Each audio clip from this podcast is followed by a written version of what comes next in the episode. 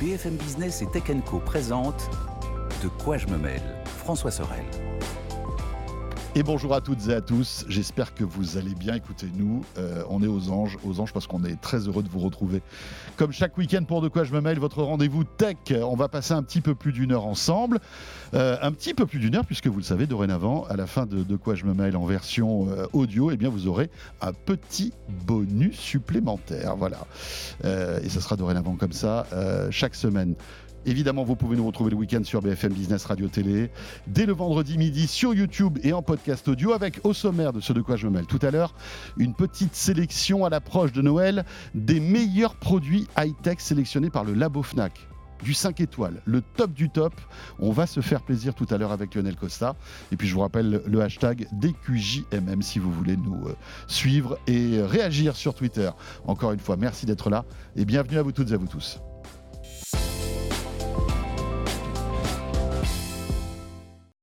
Noël approche. Anthony Morel, bonjour. Salut François. Est-ce que tu as déjà fait tes cadeaux? Écoute, je suis presque prêt. Je suis assez presque content. prêt? Ouais, je suis fier de moi. Ah, parce que d'habitude, je suis toujours à l'arrache. C'est tranquillou là. Bah, je, suis, je me suis dit, là, je vais essayer pour une fois de m'y prendre à l'avance. Ouais. Et là, il me reste un ou deux trucs à peaufiner, mais normalement, je suis pas mal. D'accord. Ouais. Bah moi non. c'est vrai non, non, non, c'est dur hein, quand même. Ouais, hein, c'est pas euh, facile, toujours. mais- Et puis plus la date approche, plus tu commences à stresser. à, Enfin, à paniquer. ouais. Moi, mais là, moi, j'ai profité du Black Friday, en fait. Euh, ouais, et je me suis sûr. dit, voilà, tous les cadeaux un peu électroniques, machin et tout ça. C'était pas des promos incroyables, mais au moins, ça te donne une date où tu- te forces à faire le truc et Et- après, t'es tranquille. En effet, exactement. Euh, dans l'actu, Anthony, alors évidemment, Anthony va être avec nous pour commenter l'actu, vous le savez, comme chaque semaine. On le retrouve sur BFM Business le matin, sur RMC Story et RMC avec Estelle Denis euh, à l'heure du déjeuner. Dans l'actu, pas mal de choses. On va parler de GTA 6, bien sûr, de, euh, de- beaucoup d'intelligence artificielle, hein, avec euh, Mistral.ai, qui est, on va dire, un peu notre chat GPT français, qui vient de lever beaucoup d'argent. Et Dieu sait si l'argent est important quand on veut travailler dans l'intelligence artificielle générative. Mais pour débuter, eh bien, la grosse actu de cette semaine, c'est Google. Google qui en a marre de se faire distancer par OpenAI et ChatGPT et dévoile enfin, Ouais. j'ai envie de dire, son Gemini ou Gemini, je ne sais pas comment on dit, Ouais, moi, j'ai francisé. Je dis Oui, Gemini, mais enfin, effectivement, voilà. en anglais, c'est Gemini. qui est, on va dire, la réponse de Google à ChatGPT. Exactement, et qui est même censé être, en tout cas c'est ce que nous dit Google, plus fort Oui, que euh, GPT-4, donc euh, que la plus fort, dernière. plus beau, plus costaud. Évidemment, Bah, enfin ils ont beau jeu de dire ça, évidemment, Google, mais enfin, alors Ils vont pas dit, dire, bon, ça va être moins fort. ouais, c'est un peu moins bien, mais essayez quand bien, même, Mais vraiment. essayez, vous allez voir, on sait jamais. Ouais, non, non, non. Alors, il dit ça. Cela dit, il, il se base pas non plus sur rien pour dire ça, parce que tu sais qu'il y a un certain nombre de mesures euh, académiques Oui. pour euh, calculer la puissance sur certains critères très précis, je sais pas moi, la reconnaissance d'image, des choses comme ça. Et donc sur les tests qui ont été réalisés, eh bien Gemini, Gemini obtient de meilleurs résultats que les dernières versions de ChatGPT.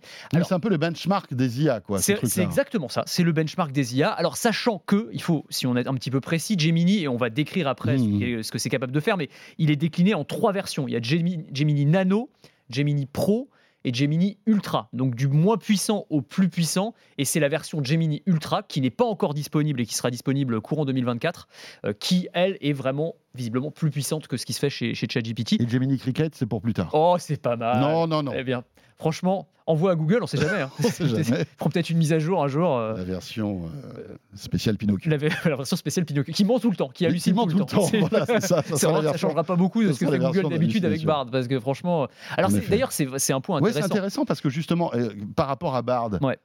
comment on peut qualifier Gemini qui va sans doute le remplacer? Alors, qui va le remplacer, l'améliorer, puisque visiblement ce sera intégré à Bard. Alors, sachant que, en fait, c'est pas le même modèle de langage. Euh, Bard se basait sur un modèle de langage qui s'appelle Lambda. Et euh, Gemini, bah, c'est un nouveau modèle de langage qui visiblement est beaucoup plus euh, Oui, performant, performant et- moderne. Et ce qui est important, parce que franchement, Bard, enfin, tu l'as testé euh, comme moi, c'était quand même pas incroyable. Ça disait beaucoup de bêtises, Oui. il y avait beaucoup d'approximations. Donc, on a vraiment hâte de, de pouvoir utiliser, parce que pour l'instant, ça n'est pas disponible encore euh, en France, mais de pouvoir utiliser Gemini. Alors, qui a comme grosse différence avec Bard que c'est euh, une intelligence artificielle multimodale. Donc multimodale, ça veut dire que non seulement il y a du chatbot, on peut répondre à du- des questions par du texte, mais on va pouvoir aussi euh, analyser du son et de l'image. Donc on a un vrai assistant personnel qui va analyser le monde qui nous entoure ou qui l'entoure et qui va pouvoir euh, euh, bah, en tirer des conclusions et raisonner presque comme un être humain. Oui, c'est-à-dire qu'il a quasiment tous les, les mêmes sens que nous. C'est ça. Euh, Louis l'a vu. C'est ça. Bon, il n'a pas le toucher. L'odorat, hein. peut-être. Et le goût, bientôt le goût. Bientôt le goût. Non, mais Euh, c'est intéressant. Ça veut dire que on, on va pouvoir, et ça, c'est toute la puissance de Google, hein, qui travaille depuis des années sur, euh, avec Google Lens sur la reconnaissance d'images. Enfin, tout ça, c'est un peu le condensé de ce que fait Google depuis des années, qui étaient différentes briques. Ouais. Et là, visiblement, tout ça a été euh, C'est- imbriqué en quelque C'est sorte. exactement ça. Le mot multimodal, ils l'utilisent euh, dans chacune de leurs présentations au Google I.O. À chaque fois, il y a des présentations sur les technologies multimodales. Alors, c'est c'est pas pour dire qu'ils sont complètement, euh, comment dire, euh, pionniers en la matière, parce que euh, GPT-4, tu euh, c'est du multimodal aussi. hein. Il peut analyser de, de- de l'image. Alors là, il y a eu des démonstrations techniques qui sont quand même assez spectaculaires. Il faut toujours se méfier des démonstrations parce qu'il peut y avoir du montage. Tu sais jamais dans quelle mesure c'est conforme à ce que toi tu vas avoir comme expérience en tant qu'utilisateur. Mais quand même, on a donc un, un humain, un ingénieur qui joue avec, euh, avec euh, Gemini et qui euh, le fait réagir à tout un tas de choses qui se, qui se Mhm. passent. Et donc tu vois par exemple Gemini euh, qui va, comment dire, bah, par exemple tu as un, un- l'humain qui commence à faire des ombres chinoises. On s'est tous amusés à faire des ombres chinoises. L'IA va comprendre quel animal est représenté par l'ombre chinoise. D'accord. Tu as l'humain qui va jouer au bonto, c'est le jeu où, Oui. voilà, où tu dois trouver la pièce sous Mhm. la bonne tasse, etc. Ouais, ouais. L'IA va être capable de détecter la J'ai manipulation. beaucoup joué sous la Tour Eiffel, j'ai toujours perdu. Ah, c'est bizarre. Ah, Je je pensais que tu allais pas. me dire c'est moi qui j'ai beaucoup arnaqué les touristes. Non.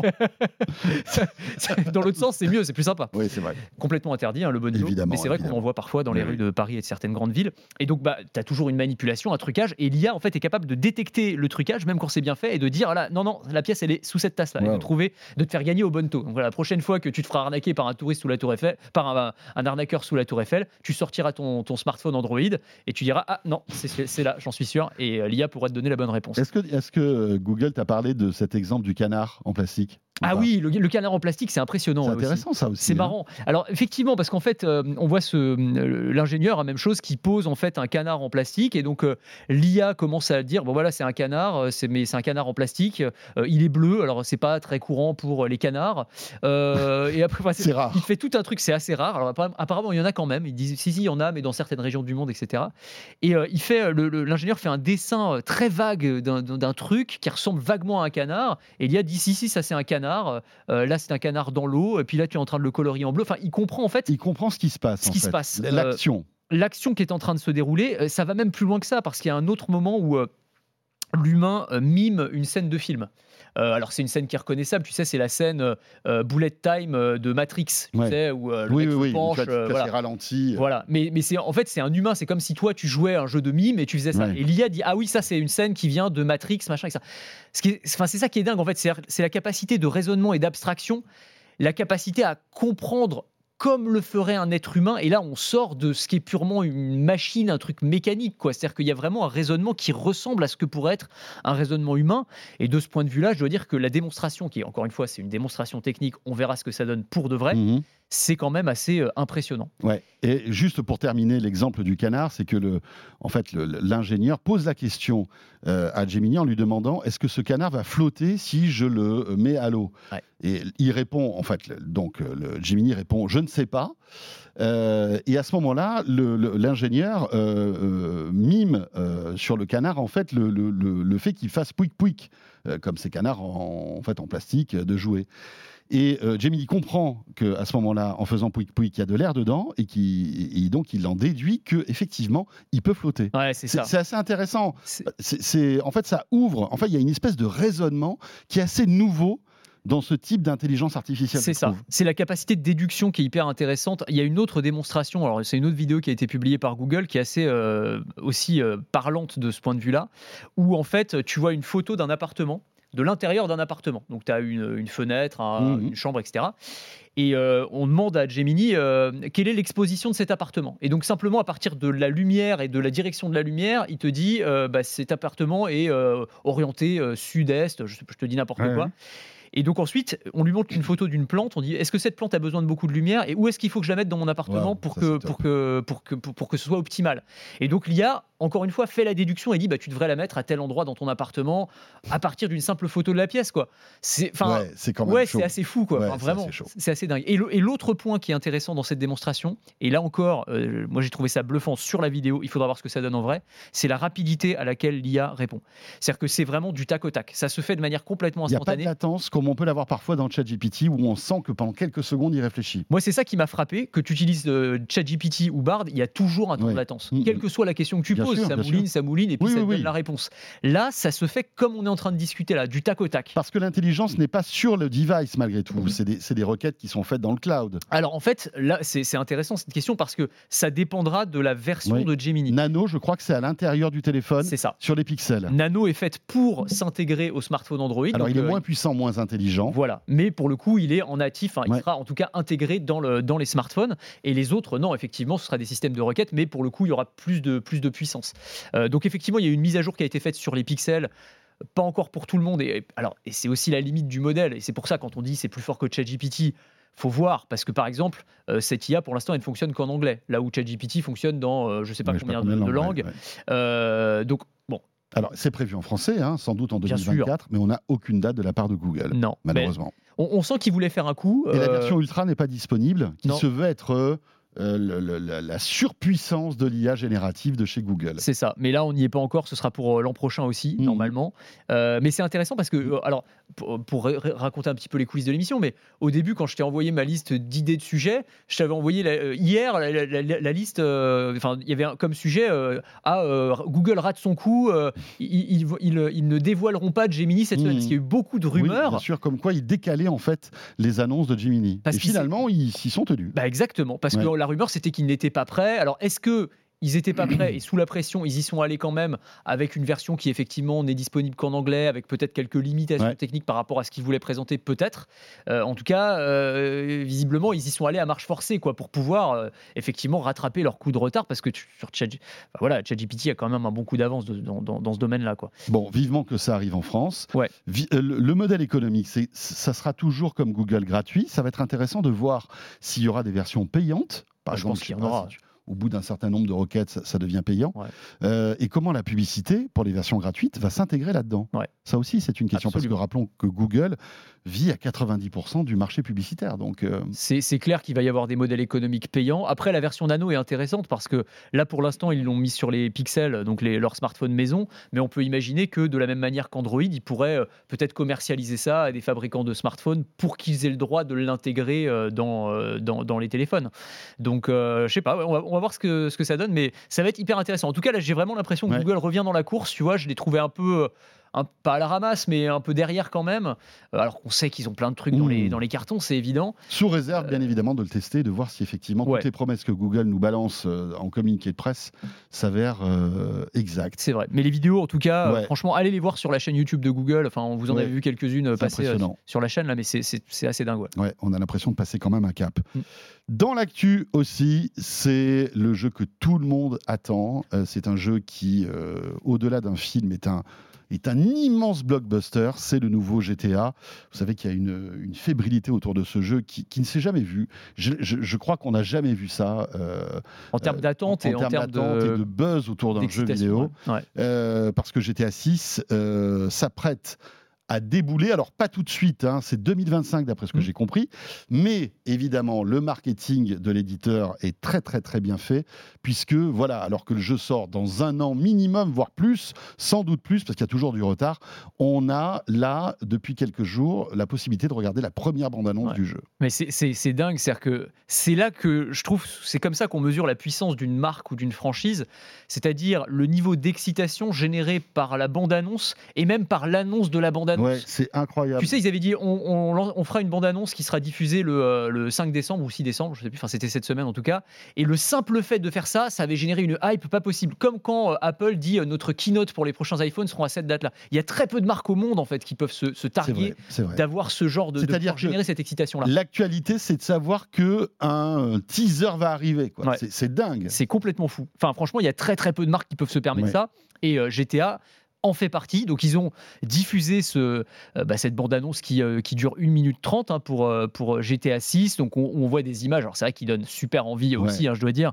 Donc, Quasi photoréaliste hein, pour certaines. photoréaliste. Alors il y a la grande question, est-ce que ce c'est pas forcément du in-game, tu vois, enfin, ouais. évidemment. Donc on verra ce que ça donne in-game. C'est peut-être les- des, des vidéos de, de, de présentation, enfin de choses comme ça qu'il y a dans les jeux. Quoi. En tout cas, ça donne vraiment envie. Donc là, on est euh, à Vice City. hein. Il y avait déjà eu un GTA Vice City il y a des Mhm. années. Moi, j'ai joué à ça, mais c'était il y a très longtemps. Euh, c'était génial. Vice City, donc c'est une réplique de Miami en fait.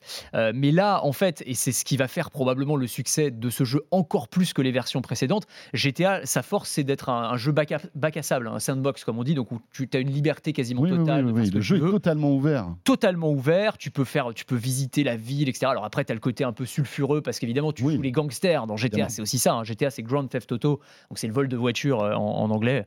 J'en, ai volé des Oui, voitures hein, dans le jeu. on est vraiment loin du politiquement correct. Complètement. Hein, mais euh, c'est de l'alcool, degré. la drogue, le sexe. Bien euh, sûr, mais avec euh, beaucoup d'humour, beaucoup de second degré. Ouais, exactement. Là, on joue les méchants. Voilà, on, joue les méchants, et on s'amuse à faire C'est ça qui, enfin, c'est c'est c'est ça qui est grisant. en Bien sûr, évidemment, évidemment, c'est ça qui est grisant. C'est ça. Alors ça fait une partie du succès du jeu parce qu'il y a ce côté euh, évidemment un petit peu sulfureux, mais surtout le, le succès du jeu, il est bah, d'abord c'est des très très bons jeux, et puis le côté liberté vertigineuse, c'est-à-dire que tu peux vraiment absolument tout faire dans le jeu. Et là, selon les rumeurs, dans ce, de ce Vice City, donc Miami, euh, euh, j'allais dire grandeur nature, tu vois, c'est vraiment des villes absolument gigantesques. Tu as tous les gratte-ciel, les immeubles, les maisons.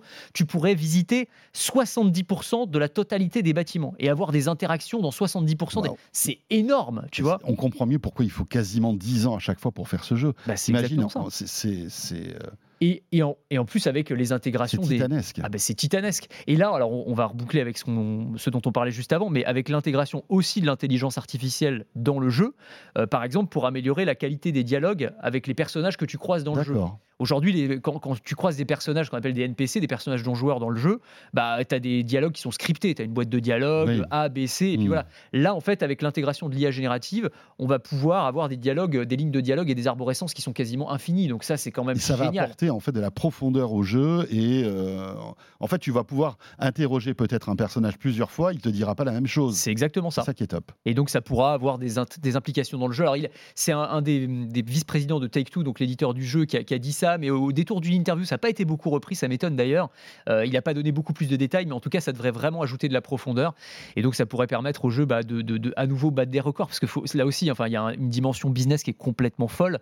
C'est le deuxième jeu le plus vendu de tous les temps, hein, GTA, GTA 5, 190 millions d'unités, donc Mmh. derrière Minecraft. Euh, bon voilà, hein. et, euh, et c'est le jeu qui a généré le plus rapidement un milliard de dollars de chiffre d'affaires. Euh, c'est enfin bon, c'est- le jeu. Alors là, le- les chiffres des chiffres stratosphériques qui dépassent le cinéma en fait. complètement. Alors les chiffres qu'on donne là sur ne serait-ce que la Mm. conception et le budget marketing, c'est 1 à 2 milliards. C'est pas des chiffres qui ont été confirmés, mais c'est des chiffres qui tournent beaucoup. Ce qui est énorme, euh, ce qui est absolument considérable. Euh, si tu prends des films comme Avatar ou comme Avengers, les budgets c'est autour de 450 millions, euh, quelque chose comme ça. Donc tu vois, c'est vraiment, Ouais. on est même sur des ordres de grandeur différents quoi. C'est complètement fou. Ça veut dire aussi le, enfin les attentes qu'ils ont en termes de vente, parce que si tu investis 1 ou 2 milliards de dollars pour, pour faire un jeu, C'est intérêt à en vendre des caisses ouais, en vrai, derrière. vrai. Mais ils savent que ça va cartonner Ouais. parce qu'il y, a des- il y a des millions de fans qui attendent ça avec impatience. Évidemment, ça sera sur console. Ça arrive à peu près sur toutes les plateformes, c'est ça qui est top. Alors c'est ouais, alors c'est assez marrant que tu dis ça parce qu'il y a eu un grand absent de la présentation, c'est le mot PC. Donc on sait pas. Euh, Ah. Et là les joueurs de PC sont en stress depuis le début. Mais ouais, parce que franchement il y a beaucoup de gens qui jouent sur PC, hein, GTA. Et non non, il a été annoncé sur les consoles next gen, Mais, pas, les- sur mais PC. pas sur PC. Alors souvent. Alors peut-être que ce sera dans un second temps. Voilà. Parce que, voilà. On peut espérer que ce soit ça, mais euh, là, petit coup de stress quand même pour les, pour les joueurs PC qui savent pas encore, qui sont pas encore sûrs qu'ils pourront jouer à GTA 6. On imagine que si, je sais pas. T'as déjà joué toi à GTA ou Ouais, j'ai joué, j'ai joué. Ouais, moi j'ai joué Ouais. GTA 3, j'ai beaucoup joué. Euh, Incroyable. Euh, C'était cette- génial. Cette liberté. En fait, c'est un jeu qui, qui te permet de. Tu pourrais jouer un week-end entier en fait Carrément. à GTA. Ouais. Il y a une telle profondeur de jeu, il y a tellement de choses à faire. Euh, c'est un jeu où tu explores énormément. en T'explores fait. beaucoup. Et, et ça, c'est top. des- t'as énormément de lignes Mm. de scénarios différentes. Ben, Rockstar euh, est très très fort pour ça. hein. C'est aussi eux qui sont derrière euh, Red Dead Redemption, euh, qui est aussi Oui, un oui. chef-d'œuvre de ce point de vue-là, Ouais. dans un univers complètement euh, différent, dans le Far West. Ouais, Far West, Mais euh, c'est ces jeux où tu as, vraiment une profondeur absolument, absolument dingue. Donc, euh, non, non, c'est vrai. Alors, t'as Bon. vu qu'Elon Musk a dit qu'il voulait pas y jouer? Il aime pas GTA parce qu'il faut tirer sur des policiers et ça lui plaît pas du tout. Ça lui plaît pas. Oh Voilà. mon dieu. Donc, euh, voilà. Oui, mais bon, il sait que c'est un jeu. C'est la- oui, c'est c'est- pas la. Hein. Faut peut-être lui expliquer. Oui, mais tu sais que Elon Musk, il croit qu'on vit dans une matrice de toute Ouais. façon et qu'on est dans une fiction. Donc, euh, c'est peut-être que la réalité et la fiction, c'est pas, c'est pas tout à fait clair parfois. Oui, euh, parfois. pour le- Elon. ouais. Vivement que son, son intelligence artificielle sorte là. Grok. Ouais, Grok. Ah, J'ai hâte de voir ça aussi, ouais, clairement. Peut-être qu'il pourra se- s'en inspirer. Euh, tiens, on revient à, l'IA parce que c'est vrai que c'est vraiment l'actualité du moment. On, voit que, que- toutes les grandes compagnies se, se là-dessus. Et ce qui est intéressant, c'est qu'il y a des alternatives aux géants américains et notamment une alternative française qui est en train de d'émerger vraiment. Il Ouais. s'agit de Mistral.ai qui euh, est composé, on va dire, de la fine fleur de la- de- de- de- de l'ingénierie, des ingénieurs de l'IA qui travaillaient dans les, les grands groupes américains et qui ont décidé de quitter en fait les États-Unis pour venir s'installer en France et créer une alternative Ouais. euh, en fait à OpenAI, etc. Ça s'appelle Mistral. Euh, évidemment, il y a beaucoup d'attentes concernant ce, ce nouveau modèle d'intelligence artificielle parce que derrière tout ça, il y a évidemment l'autonomie dans, dans, dans, dans ce domaine au niveau européen, voire français, la souveraineté, enfin tous ces sujets-là. Et euh, Mistral a annoncé une bonne nouvelle cette semaine. Ils Enfin, ont annoncé. Alors, ils n'ont pas c'est annoncé. pas annoncé. hein, Mais c'est c'est- c'est des, des- des- c'est des informations rumeurs. de presse, de Bloomberg, où en général ils sont plutôt bien informés, euh, qui expliquent que Mistral fait une nouvelle levée de fonds. Alors en fait, pour, pour vous dire, c'est c'est- ce qui est intéressant, c'est la trajectoire vraiment euh, fulgurante de cette entreprise, qui a fait une première levée de fonds il y a six mois. Euh, de 100 millions de- d'euros auprès de Xavier Niel, euh, Rodolphe Saadé, le patron de CMA euh, CGM, euh, Eric Schmidt, l'ancien patron de Google, donc des gens quand même qui pèsent un peu. Ce qui était déjà enfin, en phase d'amorçage, on va pas entrer dans les détails techniques, bon là c'est un peu BFM Business, mais en tout cas c'est- vraiment impressionnant quoi, ce qu'ils ont fait sur la promesse d'effectivement avoir une alternative française à ChatGPT. Et là, six mois plus tard, nouvelle levée de fonds, 450 millions, donc sur la base d'une valo à 2 milliards, c'est enfin c'est énorme quoi. Enfin, c'est-à-dire qu'on on aurait une première licorne française dans le domaine de l'intelligence artificielle. Et là, ils sont appuyés par des, euh, des petites startups, des Nvidia, Salesforce, euh, un fonds d'investissement qui s'appelle Andreessen Horowitz aussi, qui est euh, une référence dans le secteur. Là, ce qui est intéressant, c'est que c'est plus des investisseurs français. Voilà, exactement. Ouais. Alors c'est, c'est- ouais, t'as raison. J'avais même pas pensé, mais c'est un point Alors, très, très, très C'est bon un point. peu négatif parce qu'on se dit que finalement le capital euh, voilà, part aux US. Mais d'un côté, c'est plutôt positif parce que si Nvidia investit là-dedans, c'est qu'ils ont. Euh, ils se rendent compte en fait de, de l'importance et de la pertinence du modèle d'IA qui est en train de développer euh, donc Mistral. C'est ça qui est cool. C'est ça, exactement. Alors sachant que bon, ils ont encore tout approuvé. Hein. Mistral, ils ont montré leur premier euh, mo- modèle de langage qui est pour l'instant en retard sur ChatGPT, mais qui pourrait, alors on verra, hein, mais en tout cas, qui a des spécificités. Alors eux, ils misent sur l'open source déjà, donc ça c'est vach- vachement intéressant. Ouais. Le, le fait que n'importe qui puisse aller regarder sous le capot la fameuse boîte noire de l'IA, c'est c'est aussi une des problématiques quand on parle de ChatGPT, c'est que et, et de ses concurrents aujourd'hui, c'est que personne ne sait vraiment ce qu'il y a à l'intérieur. Là, open source, donc Oui, voilà, tout se fait en transparence. tout se fait en transparence. Et puis, euh, la possibilité pour les entreprises, parce que ce seraient notamment des clients entreprises, de garder un contrôle sur euh, leurs données, ce qu'on fait avec Mhm. leur- les informations qu'ils entrent dans le dans, dans, dans l'IA. Euh, donc là aussi, c'est des choses qui ont été beaucoup reprochées à ChatGPT. Donc je trouve que c'est intéressant. Ils sont en train de, de créer à la fois un modèle alternatif euh, et de se poser comme une sorte de petit pousset euh, face à. Alors, ils appellent ça l'oligopole émergent des, des IA, mais c'est vrai parce que tu as d'un côté euh, OpenAI qui est adossé à Microsoft, Mhm. tu as Anthropic avec euh, Claude qui est adossé à Amazon maintenant, tu as Google bon, qui se suffit à lui-même. Euh, et face à tout ça, bah, c'est bien d'avoir des alternatives et des alternatives euh, européennes. Quoi. Il faut qu'on. C'est maintenant que la bataille elle se joue. Moi, j'ai pas envie que, tu vois, comme sur. Enfin, je sais pas ce que tu en penses, mais les Européens, on a, on a raté toutes les dernières lames de fond technologiques. Tu vois, on a raté les smartphones, on a le raté les réseaux sociaux, on a raté le cloud. Alors même si on a, on a quelques acteurs, mais et, et là, tu vois, c'est là, on est au début encore. Mhm. Il y a vraiment moyen, en mettant un peu d'argent, bah, peut-être de créer des champions mondiaux. Ouais, Mais c'est c'est maintenant, quoi. avec un, vrai- un vrai savoir-faire français qui est reconnu mondialement. hein. Bah, exactement. On C'est a ça des... qui est fort. Et, c'est- c'est c'est bravo à ces, Ouais. ces trois. euh, alors, je ne sais pas quelles sont leurs motivations exactement, si vraiment ils ont une motivation, j'allais dire, euh, patriotique, ce que je trouverais Mhm. beau, moi, à titre personnel, sûr, ça c'est sûr. mon avis, mais Mhm. tu vois, eux, ils ont tous bossé pendant des années chez Google, chez euh, Meta, euh, ils ont fait leurs armes là-bas, et c'est aussi pour ça d'ailleurs qu'ils arrivent à me lever des fonds, parce qu'ils sont reconnus, hein, c'est vraiment des, des- des tronches, c'est tous des polytechniciens, normaliens, tout ce que sûr, tu veux. sûr, ouais. Et maintenant, ils reviennent en France et ils disent voilà, on va créer un champion français. Moi, je trouve ça, enfin, je trouve l'initiative géniale. J'espère vraiment que ça va aller loin Ouais. et que euh, et qu'on va avoir une alternative, enfin en tout cas un, un- un modèle euh, qu'on peut opposer euh, à, à ChatGPT, Bard et, et Grok. Voilà, alors pour l'instant, ce ne sont que des rumeurs, mais bon, on, on aura peut-être la confirmation de cette levée de 450 millions dans les jours qui viennent. Ouais, à mon avis, Ce qui, de, de facto, euh, permettra à Mistral de devenir la nouvelle licorne, hein, puisque je crois Ouais. qu'après ces 450 millions, ils auront une valeur de 2 milliards. exactement. Donc c'est plutôt cool. Serait beau. Euh, tiens, on reste dans l'intelligence artificielle parce que évidemment l'IA euh, est en train de bouleverser pas mal de secteurs. Sans doute aussi celui de l'éducation, euh, parce que euh, aujourd'hui, l'intelligence artificielle générative peut se substituer parfois, on va dire, à l'enseignement traditionnel. Ouais, alors dirais pas, sais dire se substituer, mais Parfois, le compléter en hein. tout cas. Oui, c'est ça. Alors, euh, bah alors vu. euh, on va dire. Compléter, voilà. Le, le mot compléter euh, Soyons est le bon à mon avis. Euh, bon, t'as dû voir comme tout le monde que le, on a eu les classements PISA là, cette Ouais. semaine qui sont absolument catastrophiques pour la France. On Oui, est au- Et puis Gabriel, Gabriel Attal, qui est le, le ministre de l'Éducation, qui essaie de, voilà, de, de- de- de développer une nouvelle stratégie en termes d'éducation, euh, voilà, avec des changements importants quand même. hein. Exactement. Et notamment, alors, enfin, c'est pas l'annonce qui a fait le plus parler, évidemment, mais parmi les annonces, Oui. il y a le fait qu'on va utiliser des outils euh, d'intelligence artificielle euh, pour permettre aux élèves de s'améliorer, notamment en français et en maths. Donc, c'est un outil qui a été annoncé pour les élèves de seconde. Euh, qui s'appelle MIA, MIA Seconde, euh, qui a été créé par une euh, start-up française qui s'appelle Evidence B, d'ailleurs, qui est une super start-up. Mm, mm, mm. Et en fait, c'est des outils, alors moi je trouve ça extrêmement intéressant, qui vont permettre euh, en gros de mettre un prof virtuel au-dessus de l'épaule de chaque élève. C'est un peu ça le principe. C'est-à-dire que concrètement, tu vas télécharger l'application.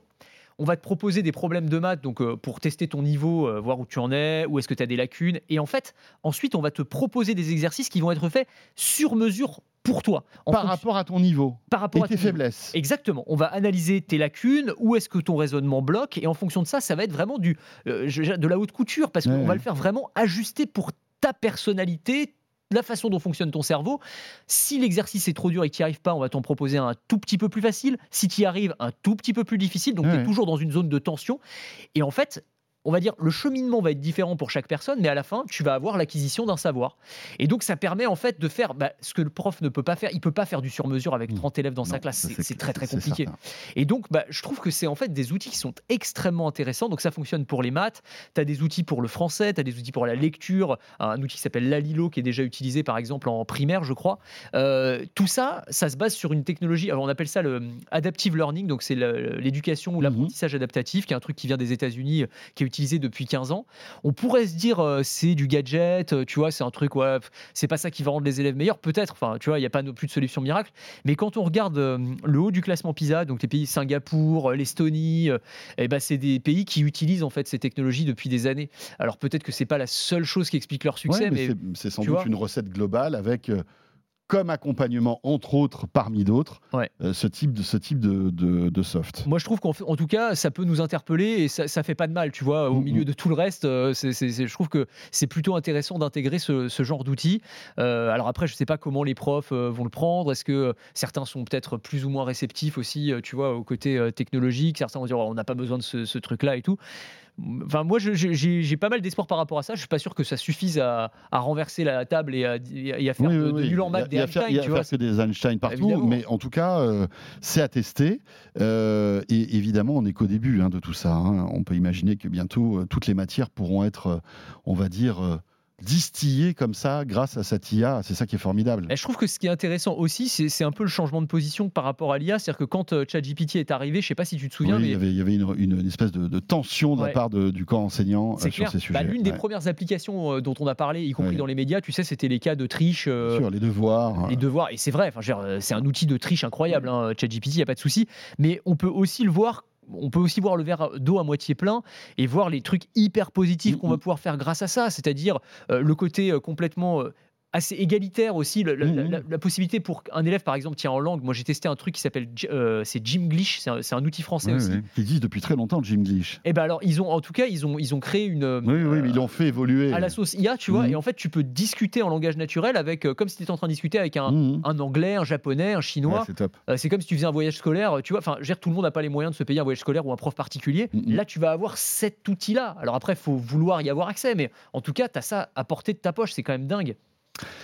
On va terminer par euh, une info qui va faire plaisir à tous les utilisateurs de PC. Vous avez aimé Windows 11, vous allez adorer Windows 12. Ouais. Et oui, puisque Microsoft prépare l'arrivée de Windows 12. Apparemment, ouais, euh, Windows 12 qui, alors on a une date de sortie, alors c'est des rumeurs, en fait, pour être tout à fait précis, c'est un journal taïwanais, en général ils sont bien informés parce qu'ils sont au plus près des, des fabricants Ouais, bien euh, sûr. de, de composants. Parce que d'ordinateurs. c'est eux qui, ce sont les fabricants qui, les premiers, sont au courant du développement d'un nouveau Windows, puisqu'il va intégrer leur, leur machine qu'ils sont en train de fabriquer. C'est exactement ça. Et donc, du coup, là, c'est une interview d'un monsieur qui s'appelle Barry Lam. C'est le président de Quanta Computer. Donc, c'est l'un des leaders de la, la- la production euh, d'ordinateurs euh, dans, dans le monde.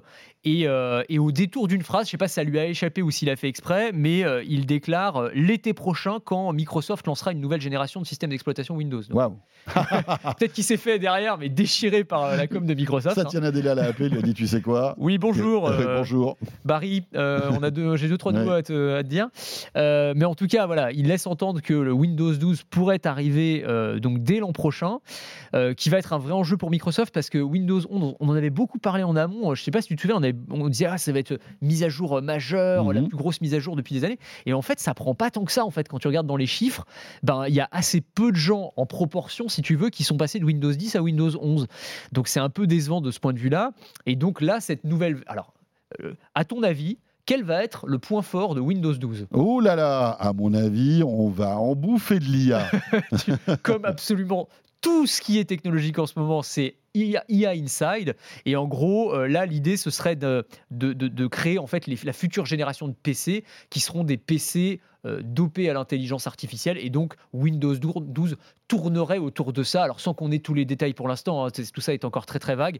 Mais en tout cas, cette nouvelle version, elle, sera clairement tournée autour, euh, autour de l'intelligence artificielle. Oui, avec sans doute le copilote euh, qui existe déjà sous Office 365 qui arrivera. On, on murmure qu'une version euh, copilote de, de Windows pourra arriver pour euh, te faciliter les tâches quotidiennes que tu as avec ton Windows, par bien exemple. sûr. ouais. Donc ça va être intéressant.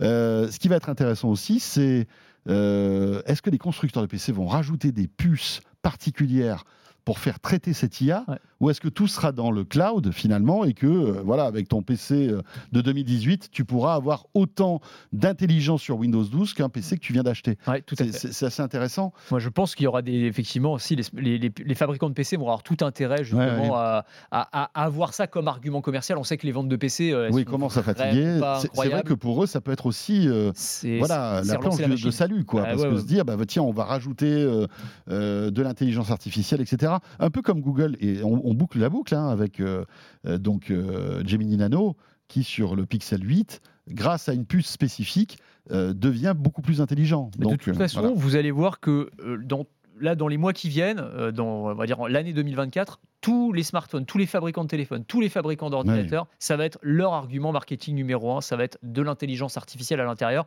Des fois, ce sera complètement bullshit, ça vaudra rien et il y aura quasiment rien. Mais en tout cas, ils vont se mettre ce- ce- ce- cet argument commercial là à toutes les sauces parce qu'effectivement, aujourd'hui, c'est ce qui fait vendre. Et pour les PC qui sont complètement en berne, hein, les ventes après le Covid et où il y a eu une vague d'équipements avec le télétravail, etc. Mhm. C'est complètement cassé la figure. Et là, c'est l'occasion pour eux de se refaire la cerise, euh, si tu me passes l'expression. Ouais, c'est clair. Euh, c'est notamment Samsung. hein. On murmure que le prochain Galaxy S24, qui devrait être annoncé après le CES, euh, miserait tout sur l'IA. Ouais. Voilà. Euh, et, et donc, qu'est-ce que ça veut dire? Est-ce que ça veut dire que euh, le, le système d'exploitation qui est collé à Android, fabriqué par Samsung, va rajouter de l'IA Est-ce que Samsung va lancer sa propre IA Euh, parce que c'est quand même un géant, tu vois, du smartphone. Ils peuvent pas rester à côté de, de cette vague.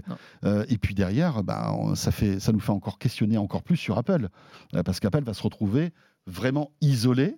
Et il va falloir qu'ils réagissent Faut très, vite sur hein. ce sujet. hein. Il faut qu'ils s'y mettent. euh, Mais on murmure qu'iOS 18, qui devrait sortir avec l'iPhone 16, Ouais, on en avait parlé Euh, avec Nicolas Lelouch la semaine voilà. dernière de ça, ouais, mettrait effectivement. le paquet mais- sur l'IA. Ouais, ils mettraient le paquet sur l'IA, mais c'est vrai que pour l'instant, ils n'ont rien dit. Alors, c'est toujours pareil, hein, la Ouais, stratégie ouais, d'Apple, c'est toujours d'observer et puis après de. Mais sur l'IA, faut quand même être, euh, faut être au taquet, quoi, parce que les, enfin, je veux dire, euh, des boîtes comme Google ou Samsung, elles, rigolent pas, elles mettent euh, des milliards et, et en fait, en- Ouais, l'IA, le clair. truc, c'est que c'est un processus, euh, Mhm. comment dire. euh, euh, plus tu travailles dessus, euh, disons que tu as un avantage à travailler très longtemps en C'est fait sur clair. ces sujets-là. C'est pas un truc que tu peux t'approprier en l'espace de six mois, euh, contrairement à d'autres technologies. Donc, euh, Euh, Anthony, on va se retrouver dans quelques minutes. Dans quelques minutes? Oui, parce que tu sais que là, nous allons retrouver ah, euh, Lionel Costa pour euh, notre rendez-vous euh, Labo Fnac avec les meilleurs produits de l'année, les produits 5 étoiles, petite sélection. Franchement, vous avez envie de vous faire plaisir. on va vous donner quelques, quelques bons produits high-tech. Et puis, notre module bonus, Anthony, on va le faire. On a une petite news pour vous, plutôt sympa. On vous en dit pas plus, mais ce sera, vous le savez, une exclusivité sur le podcast audio. Euh, voilà, en téléchargement, vous aurez votre petit module bonus tout à l'heure. Merci, à tout à l'heure Anthony. Tout à l'heure. Euh, et tout de suite, donc, direction le Labo Fnac avec Lionel Costa qui nous rejoint. De quoi je me mêle sur BFM Business et Tech Co.